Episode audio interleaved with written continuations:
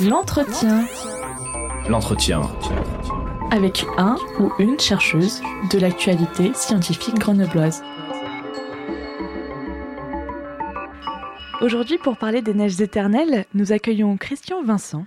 Bonjour Christian. Bonjour. Et merci beaucoup d'avoir accepté d'être le premier invité de notre magazine scientifique Écho de Science. Vous êtes glaciologue à l'Institut de géosciences de l'environnement sur le campus universitaire de Saint-Martin-d'Air. C'est une unité mixte de recherche qui n'est autre qu'une association de différents laboratoires, le CNRS, Grenoble INP et l'Université Grenoble-Alpes. Par définition, le glaciologue est celui qui étudie la nature physique et chimique des systèmes glaciaires et périglaciaires, donc les éléments sur lesquels les glaciers reposent ou qui sont en proximité directe. Mais en quoi consiste très concrètement votre métier? Vous savez, le métier de glaciologue, c'est un terme un petit peu euh, générique, euh, parce que ça peut recouvrir euh, beaucoup de thématiques au niveau de la physique, au niveau de la chimie, de la géophysique, de la thématique. Moi, pour ce qui me concerne, euh, mes thèmes de recherche euh, couvrent essentiellement euh, trois aspects qui sont reliés à la géophysique. le premier thème de recherche concerne l'évolution des glaciers au regard de l'évolution du climat.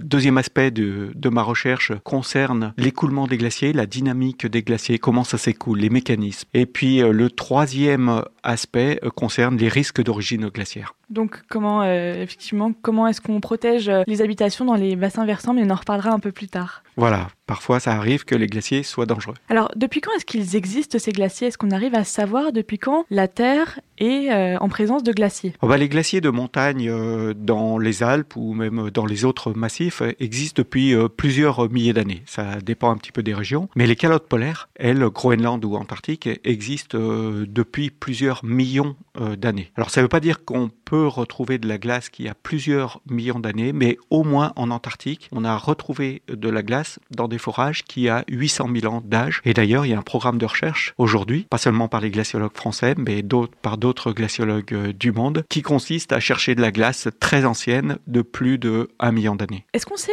à l'heure actuelle combien il y a de glaciers euh, sur Terre? Oui, on sait combien il y a de glaciers sur la planète. Il y en a à peu près 200 000, dont à peu près 600 en France. Alors, vous nous avez parlé effectivement des mais dans les autres régions, comment est-ce que euh, ces euh, glaciers euh, ils se forment et où finalement? Les glaciers se forment dans des régions froides, donc en général à haute altitude. Pour les glaciers de montagne, c'est à haute altitude. Pour les calottes polaires, eh bien, c'est des, des, latitudes très, très élevées, donc sur, sur les pôles. Et les glaciers de montagne se forment d'abord par l'accumulation. En fait, il faut voir un glacier comme une sorte d'équilibre entre l'accumulation de neige et la fonte. Donc à très haute altitude, il y a de l'accumulation de neige. Cette accumulation de neige ne fond pas totalement euh, pendant l'été. Et en revanche, dans la partie basse, il y a la fonte et la fonte l'emporte sur l'accumulation de neige. Donc finalement, un glacier, c'est un équilibre entre ces deux termes-là, l'accumulation de neige et la fonte. Alors parfois, il y a d'autres mécanismes de perte de masse, donc qui sont par exemple le vélage, ce qu'on appelle le vélage d'iceberg dans les lacs ou euh, dans la mer. Mais grosso modo, le glacier, c'est un équilibre entre ces deux termes. Et ces deux termes, la différence de ces deux termes, on l'appelle le bilan de masse. Donc le bilan de masse d'un glacier, c'est ni plus ni moins que la différence entre ce qu'il gagne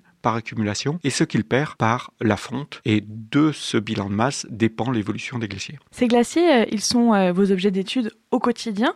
Euh, ils ne sont pas justement des masses inertes. Hein. Vous, parliez de, cette accumulation, de cette fonte. Ils reposent sur des amas rocheux. Ils ont une vie interne et ils sont en mouvement perpétuel. Alors comment est-ce que ces glaciers, ils bougent?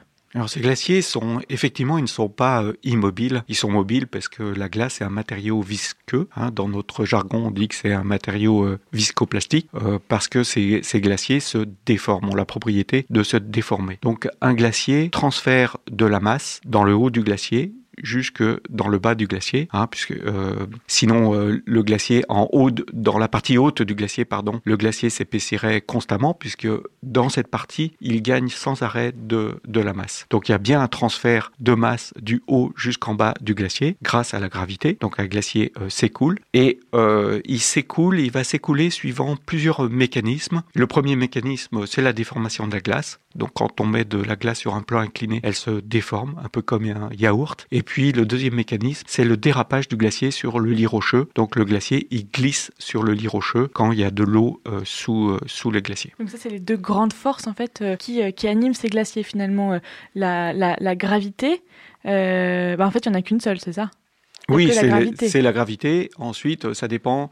L'écoulement du, glacier dépend s'il y a de l'eau, beaucoup d'eau sous les glaciers, s'il y a de l'eau sous pression. Et donc, euh, s'il y a de l'eau sous pression sur le glacier, alors à ce moment-là, le glacier se met à déraper sur le lit rocheux. C'est d'ailleurs, c'est d'ailleurs des mécanismes qui sont très mal connus. Aujourd'hui, on a des programmes de recherche. On n'est pas les seuls à avoir des programmes de recherche sur ce thème-là, mais on a un gros programme de recherche sur le glacier d'Argentière qui consiste à faire des forages dans le glacier en profondeur, installer des capteurs à différentes profondeurs pour mesurer l'inclinaison de ces capteurs et donc la déformation du, glacier. Donc, grosso modo, le programme consiste à comprendre ces mécanismes-là, à comprendre la part, la contribution de la vitesse de déformation et la contribution de la vitesse euh, de glissement. Et cette vitesse de glissement, on essaye de la relier aux conditions sous-glaciaires, hydrologiques sous-glaciaires, donc débit sous le glacier et pression d'eau sous le glacier. Et ça, c'est des mécanismes qui sont très très mal connus et donc euh, très mal modélisés et qui conditionnent pourtant le futur des glaciers. Parce qu'en fait, il y a une vie sous-glaciaire, comme, comme vous le dites. Hein. L'eau, elle ne s'évapore pas qu'en surface, mais il y a aussi des choses, des ruissellements qui se passent dessous,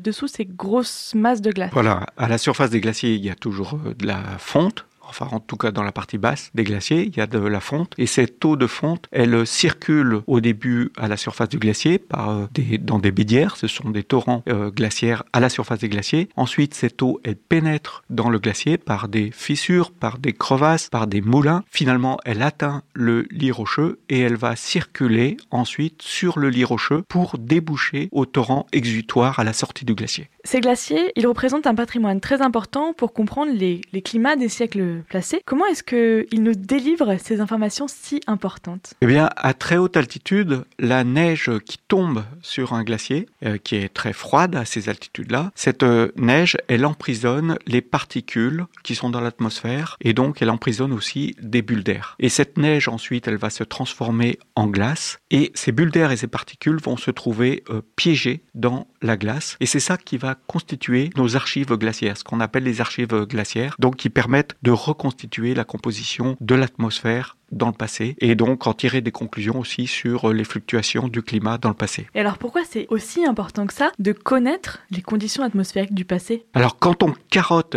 en profondeur. On retrouve de la glace de plus en plus vieille et on peut, grâce à ces particules, l'analyse de ces particules et de ces bulles d'air, on peut reconstituer la composition de l'atmosphère euh, dans le passé. Et c'est très important pour euh, savoir, euh, par exemple, l'évolution de la pollution dans le, le, passé, pour savoir quelles sont les conditions. On puisse comparer les conditions actuelles avec des conditions du passé de l'atmosphère. Donc vous avez en fait toute la, vraiment la composition atmosphérique vraiment de, de manière très très très très très très pointue. Vous savez exactement de quoi était composée l'atmosphère. Oui, c'est ça. Les carottes des glaciers de montagne ou les carottes dans les calottes polaires permettent de reconstituer la composition chimique de l'atmosphère dans le passé. Par exemple, c'est grâce à ces carottes du pôle que l'on connaît l'évolution euh, des gaz à effet de serre dans le passé jusqu'il y a 800 000 ans. Et c'est grâce à ça qu'on sait que les taux de gaz à effet de serre n'ont jamais été aussi importants sur aujourd'hui par rapport à cette période-là. D'accord, et ensuite vous, vous retrouvez euh, des, euh, des, constantes, j'imagine, sociologiques, économiques, euh, les industries, voilà, vous, vous, vous, regardez un peu ce qui, qui, se fait en fait et comment est-ce que finalement, en tant que société, on peut faire que, ben, augmenter ces, ces constantes? Et du coup, vous en tirez des conclusions comme ça Oui, on a,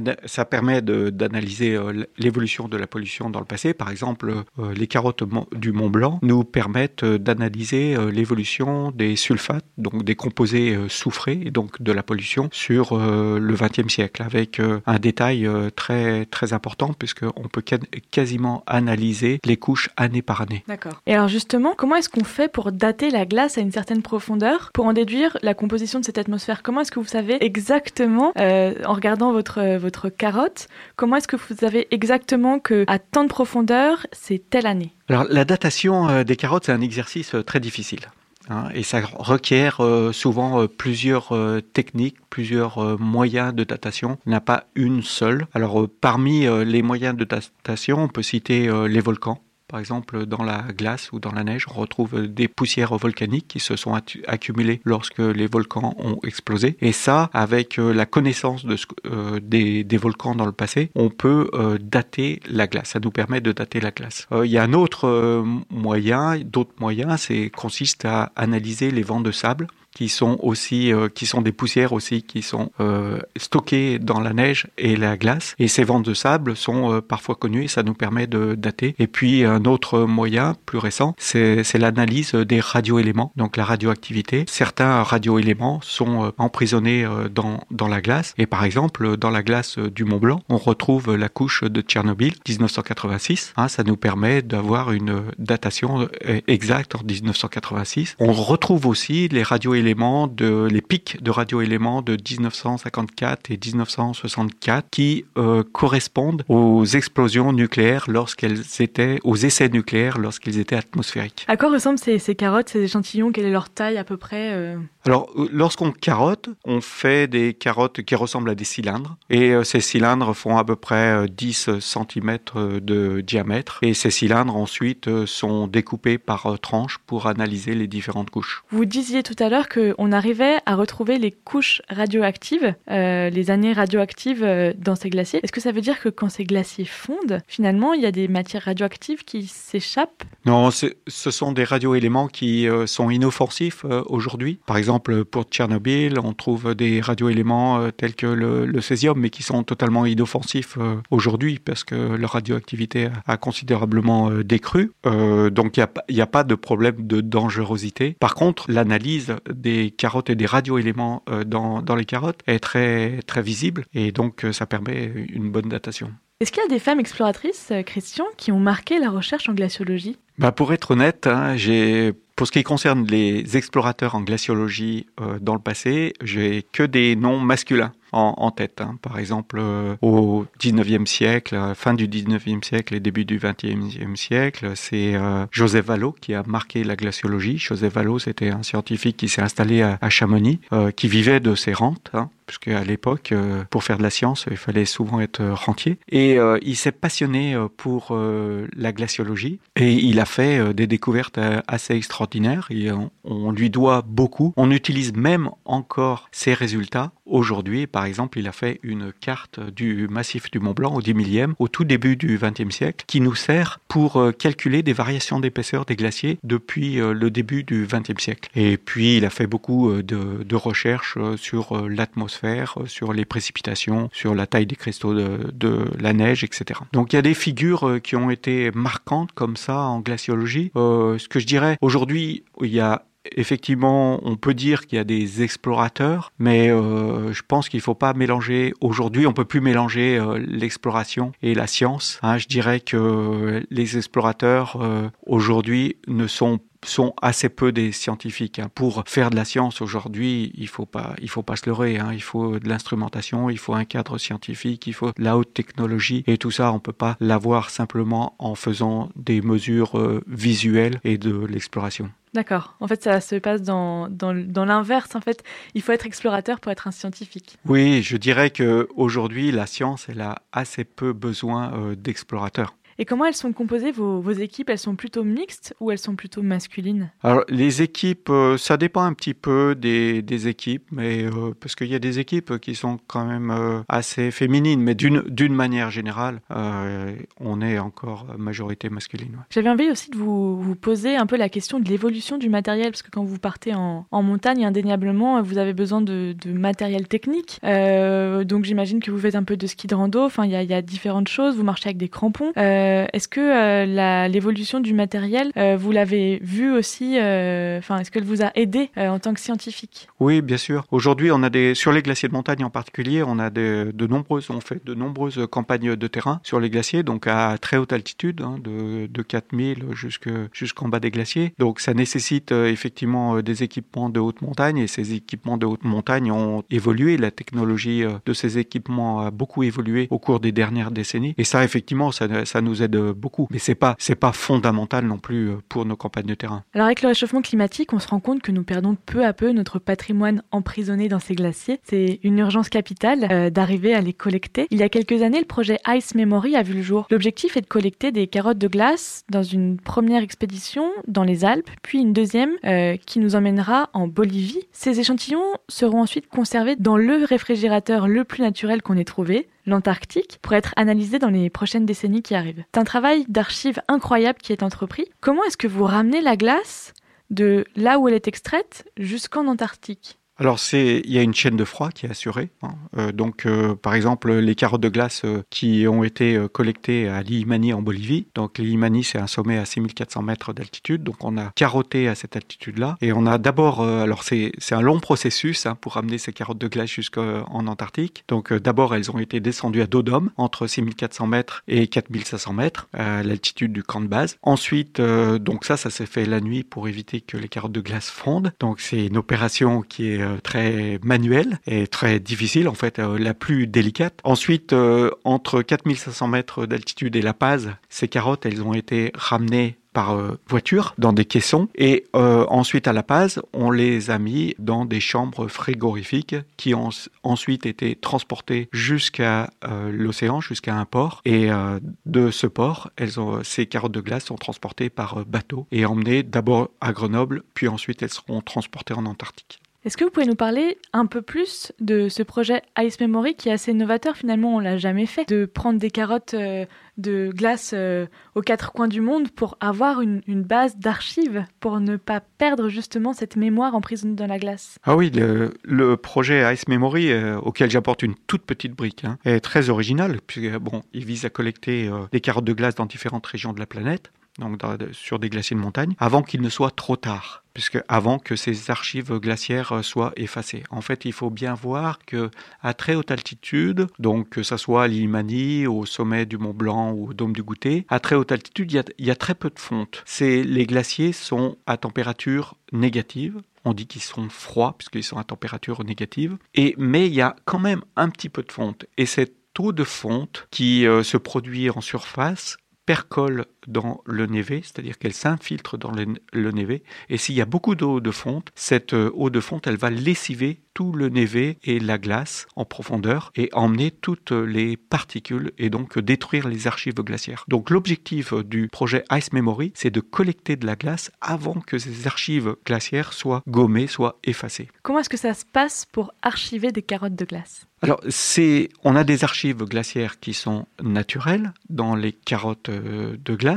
Et ensuite, ces carottes, elles vont être acheminées en Antarctique et conservées en Antarctique, donc euh, naturellement, puisque au centre de l'Antarctique, euh, dans le manteau neigeux, il va y avoir, on va construire des caves et des caves qui vont être à moins 55 degrés. C'est à peu près la, température de la neige au centre de l'Antarctique. Donc, ça fera un réfrigérateur tout à fait naturel. Et ensuite, euh, ces carottes de glace vont être conservées pour les futures recherches, peut-être pour les générations futures, de telle façon qu'on puisse euh, analyser euh, ces carottes de, glace avec de nouvelles technologies et en déduire des informations que l'on ne peut pas avoir aujourd'hui avec les technologies actuelles. Avant qu'on parle un peu des menaces sur les populations en aval de ces, de ces glaciers, est-ce que vous pouvez nous parler un peu de l'équipe qui compose ce projet Ice Memory? Alors le projet Ice Memory est composé de différentes scientifiques Hein. Il y a aussi bien euh, des physiciens que des chimistes. Donc euh, c'est très varié en, fait, hein, puisque ces carottes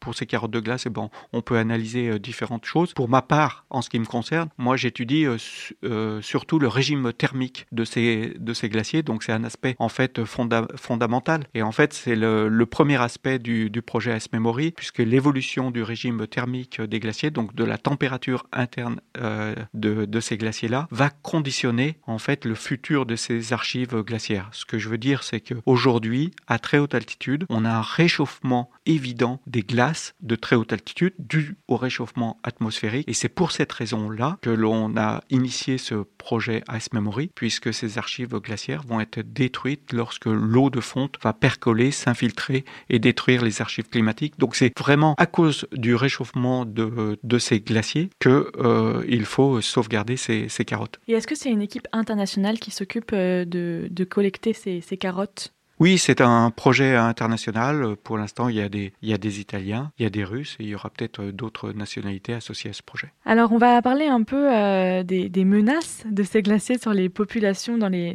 bassins versants. En 1892, une inondation provenant du glacier de Tête Rousse dans la région du Mont Blanc provoque dans le bassin versant euh, 175 décès. Alors, qu'est-ce qu'il se passe ce 12 juillet Donc dans la nuit du 11 au 12 juillet 1892, il y a une inondation qui a ravagé les thermes de Saint-Gervais dans le massif du Mont Blanc. Les ingénieurs des eaux et forêts à l'époque ont rapidement identifié la cause de cette inondation. Donc la cause de cette inondation, c'était de, c'était des poches d'eau contenues dans le glacier de Tétrousse. Ces poches d'eau ont éclaté et ont provoqué une vidange brutale et ce qui a créé euh, cette euh, gigantesque inondation avec 175 morts au terme de Saint-Gervais. Alors en 2009, on opère des, mesures géophysiques par résonance magnétique nucléaire de surface. Qu'est-ce que c'est? Alors en 2008 et 2009, on a fait une étude sur le glacier de Tétrousse pour savoir si ce glacier, c'était une commande du RTM, du service du RTM, le service de restauration des terrains en montagne, c'est un service de l'État, qui nous a demandé si on pouvait faire une étude pour euh, savoir si ce glacier pourrait présenter encore un risque aujourd'hui. Donc on a fait beaucoup de mesures géophysiques et notamment on a fait des mesures radar et des mesures de résonance magnétique des protons. Cette euh, technique euh, consiste à analyser le mouvement des protons, c'est-à-dire les protons des noyaux d'hydrogène des molécules d'eau réagissent à un champ magnétique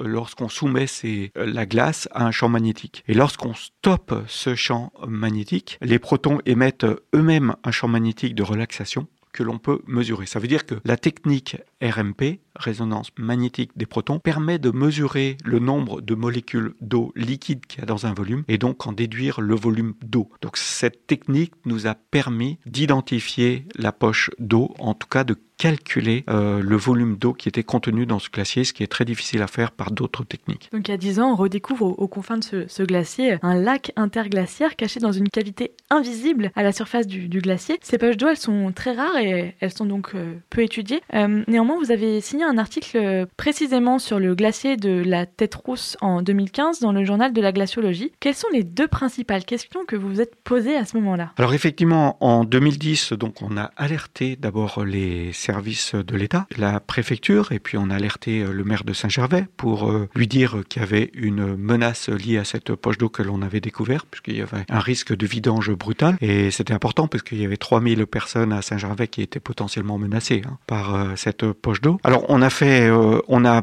recommandé de faire un, des forages, de faire euh, des pompages pour euh, limiter cette euh, menace qui a été fait très rapidement au cours de l'été 2010. Puis ensuite, on a cherché à comprendre. Hein, ça, c'est notre travail de chercher à comprendre pourquoi cette poche d'eau était là et comment elle s'était formée. Alors, qu'est-ce que qu'est-ce qu'on sait de ces lacs interglaciaires justement? On sait aujourd'hui, puisqu'on a fait beaucoup de mesures et puis d'analyses sur ce glacier, cette poche d'eau, et on a compris pourquoi cette poche d'eau était apparue euh, ici. En fait, euh, l'apparition de cette poche d'eau dans le glacier de Tétrousse est liée au régime thermique du glacier, au régime des températures internes du glacier. C'est-à-dire qu'on a sur ce glacier qui est tout petit, qui est situé dans une gorge profonde, on a une partie haute qui est de la glace tempérée, c'est-à-dire à 0 degré, et une partie en bas du glacier qui est à température négative. Ce qui fait que lorsque l'eau de fonte se produit à la surface du glacier, cette eau de fonte, elle va s'infiltrer dans le glacier dans la partie haute, puisque la glace est tempérée, donc elle laisse passer l'eau. Une fois que cette eau va atteindre le lit rocheux, elle va circuler sur le lit rocheux. Et lorsque l'eau va atteindre la partie froide du glacier, qui est étanche à l'eau, et bien cette eau, elle va être piégée. D'où la rétention d'eau dans ce glacier, la formation d'une poche d'eau à l'intérieur de ce glacier. Merci beaucoup euh, Christian Vincent pour, euh, bah, pour, pour, nous avoir partagé ces, ces découvertes euh, en glaciologie. dans cette perspective du, du, futur et avant de se, se quitter, j'avais très envie de vous demander ce que vous voudriez garder comme découverte majeure dans votre discipline. Alors dans ma discipline, et ce qui, ce qui m'a marqué profondément, et c'est une découverte qui a été faite par mes collègues, pas par moi-même, c'est ce qu'on a pu euh, tirer des, carottes de glace, notamment en Antarctique, pour Groenland aussi. Ces carottes euh, de glace, notamment à Vostok, qui ont été forées à Vostok, donc dans une station russe, et aussi à Dome Concordia, dans, une station euh, franco-italienne au centre de l'Antarctique. Dans ces carottes de glace, on trouve de la glace très très vieille, jusqu'à 800 000 ans. Et ce sont ces carottes de glace qui permettent de reconstituer l'évolution du climat depuis 800 000 ans et aussi l'évolution des gaz à effet de serre depuis 800 000 ans. Et c'est finalement c'est ça qui a alerté les climatologues sur euh, l'effet ou l'impact des gaz à effet de serre dans l'atmosphère, parce qu'aujourd'hui, on, sait très bien mesurer euh, l'évolution des gaz à effet de serre, le taux de gaz à effet de serre dans l'atmosphère. On le mesure dans différentes régions du monde. Dans le passé, c'est beaucoup plus difficile de savoir ce qui s'est passé. Et aujourd'hui, grâce à ces carottes de glace, on sait comment a évolué, ont évolué les gaz à effet de serre sur 800 000 ans. Et c'est ça qui a permis d'alerter les climatologues et toute la communauté scientifique sur l'impact des gaz à effet de serre sur le climat. Quelle va être l'évolution de votre discipline avec cette fonte des glaces? Ah ben, lorsque les glaces auront disparu, j'aurai plus de raison de, travailler sur les glaciers. Mais bon, c'est pas c'est pas c'est pas pour demain non plus. Pour les glaciers de montagne, euh, il y a une menace quand même qui est assez rapide, hein, euh, puisqu'on a calculé que les glaciers qui sont dans les Alpes françaises, par exemple, enfin dans les Alpes en général, euh, tous les glaciers qui sont qui culminent en dessous de 3500 mètres d'altitude pourraient disparaître avant 2100. C'est presque une certitude. Hein, ça dépend des scénarios climatiques, mais même avec un scénario climatique modéré de plus 3 degrés d'ici 2100, euh, les glaciers de montagne devraient disparaître avant 2100. Pour les glaciers de montagne de plus haute altitude, euh, ils vont ces glaciers vont durer un petit peu plus longtemps, mais pour les deux, on a fait des calculs pour les deux plus grands glaciers des Alpes françaises, qui sont les glaciers d'Argentière et la mer de glace. Le glacier d'Argentière devrait disparaître avant 2100, même avec un scénario euh, assez modéré, et la mer de glace devrait diminuer de 80%. Donc ça fait une réduction des glaciers très très importante. Et qu'est-ce qui va se passer alors dans, dans, ces montagnes où il n'y a plus de glaciers finalement? On va se retrouver avec de la roche euh, qui sera recouverte de neige en hiver, et puis, et puis l'été, ça disparaîtra complètement?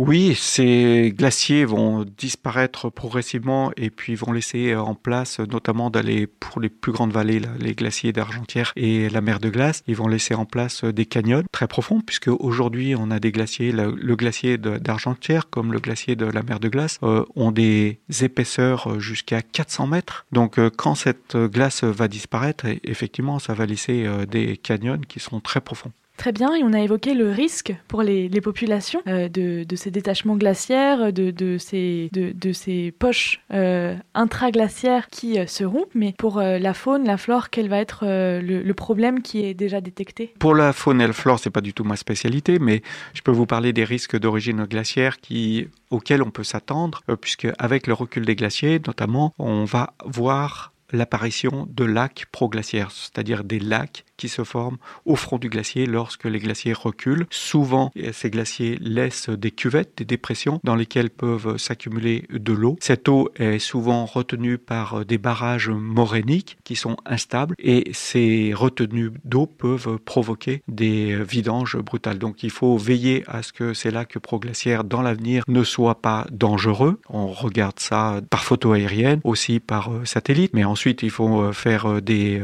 mesures de terrain pour savoir si si ces lacs sont dangereux ou non. Et puis il y a un autre impact du réchauffement climatique, on en a parlé un tout petit peu, c'est le l'évolution du régime thermique des glaciers de très haute altitude. Donc ça peut avoir un impact sur les projets comme Ice Memory, mais ça a aussi un impact de risque d'origine glaciaire, puisque avec le réchauffement de ces glaciers de très haute altitude, on pourrait avoir des déstabilisations. C'est-à-dire qu'aujourd'hui, on a des glaciers à très haute altitude, au-dessus de 4000 mètres d'altitude, qui sont situés sur des pentes très raides et qui doivent leur stabilité uniquement parce qu'ils sont à température négative et collés au lit rocheux. Et dans l'avenir, avec le réchauffement de la glace, euh, cette glace pourrait devenir tempérée à 0 degré. Dans ce cas-là, il y a de l'eau qui va circuler dans le glacier et cette glace pourrait glisser sur le lit rocheux et à ce moment-là provoquer de gigantesques avalanches de glace. Donc on a un bel exemple dans la vallée de Chamonix qui pourrait menacer les populations à l'aval. C'est le glacier de Tacona qui est actuellement sous surveillance.